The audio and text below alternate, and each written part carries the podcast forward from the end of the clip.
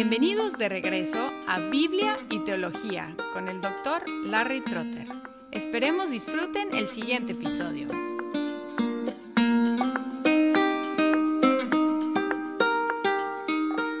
Hola y bienvenidos de regreso a Biblia y Teología. En este episodio seguimos con la doctrina de la Trinidad.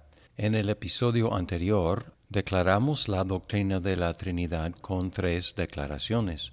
Uno, hay un solo Dios. Dos, el Padre es Dios, el Hijo es Dios y el Espíritu Santo es Dios. Y, en tercer lugar, el Padre, el Hijo y el Espíritu Santo son distintas personas. Y hasta ahora lo que hemos comprobado con textos bíblicos es la primera declaración que hay un solo Dios, y parte de la segunda declaración, el Padre es Dios y el Hijo es Dios. Ahora nos queda demostrar desde la Biblia que el Espíritu Santo es Dios y que el Padre, el Hijo y el Espíritu Santo son distintas personas. La deidad del Espíritu Santo es menos testificada, pero se revela claramente en tres maneras. Uno, atribuyéndole nombres divinos. Dos, atribuyéndole atributos divinos y, en tercer lugar, coordinándolo con el Padre y con el Hijo al mismo nivel. En primer lugar, para demostrar que la Biblia atribuye nombres divinos al Espíritu Santo, podemos leer Hechos 5, 3 y 4. Mas Pedro dijo, Ananías, ¿por qué ha llenado Satanás tu corazón para mentir al Espíritu Santo y quedarte con parte del precio del terreno. Mientras estaba sin venderse, no te pertenecía, y después de vendida, no estaba bajo tu poder. ¿Por qué concebiste este asunto en tu corazón? No has mentido a los hombres, sino a Dios. En el versículo 3 dice que Ananías mintió al Espíritu Santo y en el 4 que él mintió a Dios, considerando el Espíritu Santo como Dios. Luego, primera de Corintios 3, 16, dice, ¿no sabéis que sois templo de Dios y que el Espíritu de Dios habita en vosotros? ¿Quién habita en el templo de Dios? Por supuesto es Dios. ¿Y quién habita en el templo que somos nosotros los creyentes? Dice que el Espíritu de Dios habita en nosotros. Y luego en 2 de Corintios 3, 17 y 18 dice, Ahora bien, el Señor es el Espíritu, y donde está el Espíritu del Señor hay libertad.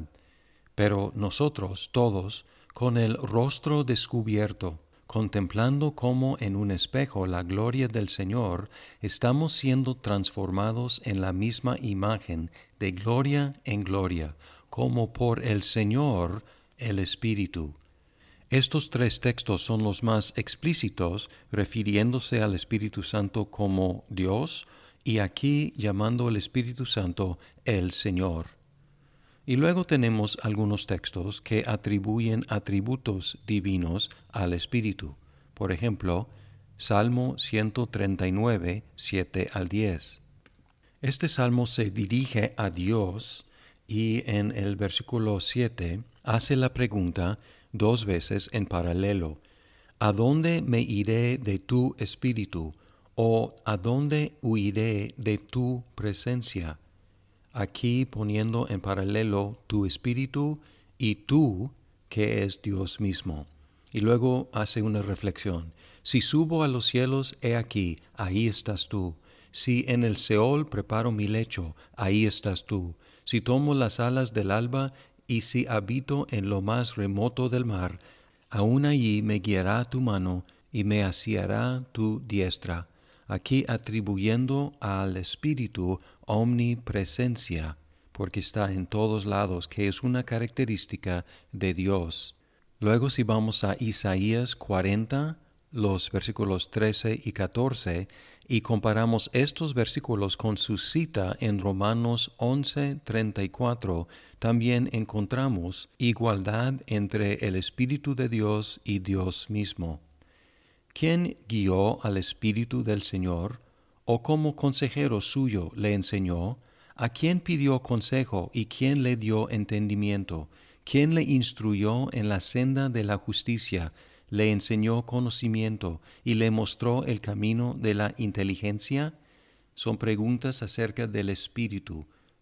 Y luego en Romanos 11:34 Pablo cita este texto y dice, pues, ¿quién ha conocido la mente del Señor o quién llegó a ser su consejero? ¿A quién le ha dado a él primero para que se le tenga que recompensar? Porque de él y por él y para él son todas las cosas, a él sea la gloria para siempre. Amén. Así que Pablo toma un texto del Antiguo Testamento acerca del Espíritu de Dios y aplica este texto a Dios mismo, atribuyéndole omnisciencia, que Él lo sabe todo. Y luego textos que ya hemos visto en 2 de Corintios 13:13, 13, la bendición, la gracia del Señor Jesucristo, el amor de Dios y la comunión del Espíritu Santo sean con todos vosotros. Y también la gran comisión encontramos al Espíritu coordinado con el Padre y con el Hijo al mismo nivel. Si hemos hecho nuestra tarea, hemos demostrado las primeras dos declaraciones, que hay un solo Dios y que el Padre es Dios, el Hijo es Dios y el Espíritu Santo es Dios. Ahora nos queda demostrar que el Padre, el Hijo y el Espíritu Santo son distintas personas. Y para hacerlo podemos encontrar textos en los cuales las tres personas están actuando como tres diferentes personas. Por ejemplo, en el bautismo de Jesús registrado en Mateo 3:16, dice, después de ser bautizado, Jesús salió del agua inmediatamente, y he aquí, los cielos se abrieron, y él vio al Espíritu de Dios que descendía como una paloma y venía sobre él. Y he aquí, se oyó una voz de los cielos que decía, Este es mi Hijo amado, en quien me he complacido el siguiente versículo 4.1 de Mateo, entonces Jesús fue llevado por el Espíritu al desierto para ser tentado por el diablo. Aquí vemos en el bautismo las tres personas actuando y también en el llevar a Jesús al desierto el Espíritu lo condujo, hablando de dos personas distintas. Luego el texto mejor conocido que ningún otro, Juan 3:16, porque de tal manera amó Dios al mundo que dio a su Hijo unigénito, para que todo aquel que en él cree no se pierda, mas tenga vida eterna. El Padre dando a su Hijo como dos personas distintas. Juan 5, 20 al 22 pues el Padre ama al Hijo y le muestra todo lo que él mismo hace, y obras mayores que éstas le mostrará, para que os admiréis. Porque así como el Padre levanta a los muertos y les da vida, asimismo el Hijo también da vida a los que él quiere. Porque ni aun el Padre juzga a nadie, sino que todo juicio se lo ha confiado al Hijo, obviamente hablando de dos personas distintas. Seguimos en Juan 14, 26. Pero el consolador, el Espíritu Santo, a quien el Padre enviará en mi nombre, Él os enseñará todas las cosas y os recordará todo lo que os he dicho. Tres personas distintas mencionadas aquí.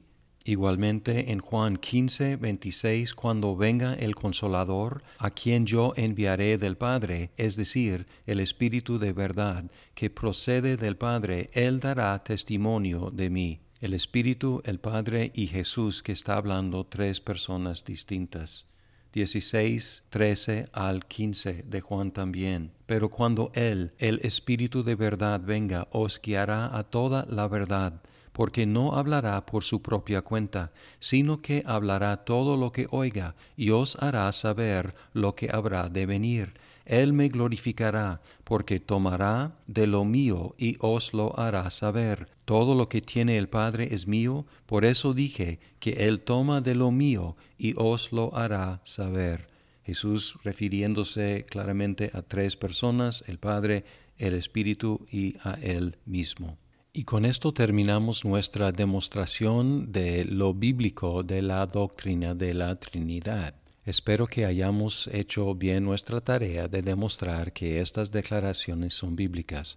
Hay un solo Dios, el Padre es Dios, el Hijo es Dios y el Espíritu Santo es Dios. Y que el Padre, el Hijo y el Espíritu Santo son distintas personas. Y si hemos demostrado que estas tres declaraciones son bíblicas, podemos concluir que la doctrina de la Trinidad es una doctrina bíblica y por lo tanto digna de ser creída por todos. Muchas gracias por escuchar este episodio de Biblia y Teología. Esperamos que el programa sea de provecho para su vida. Hasta pronto.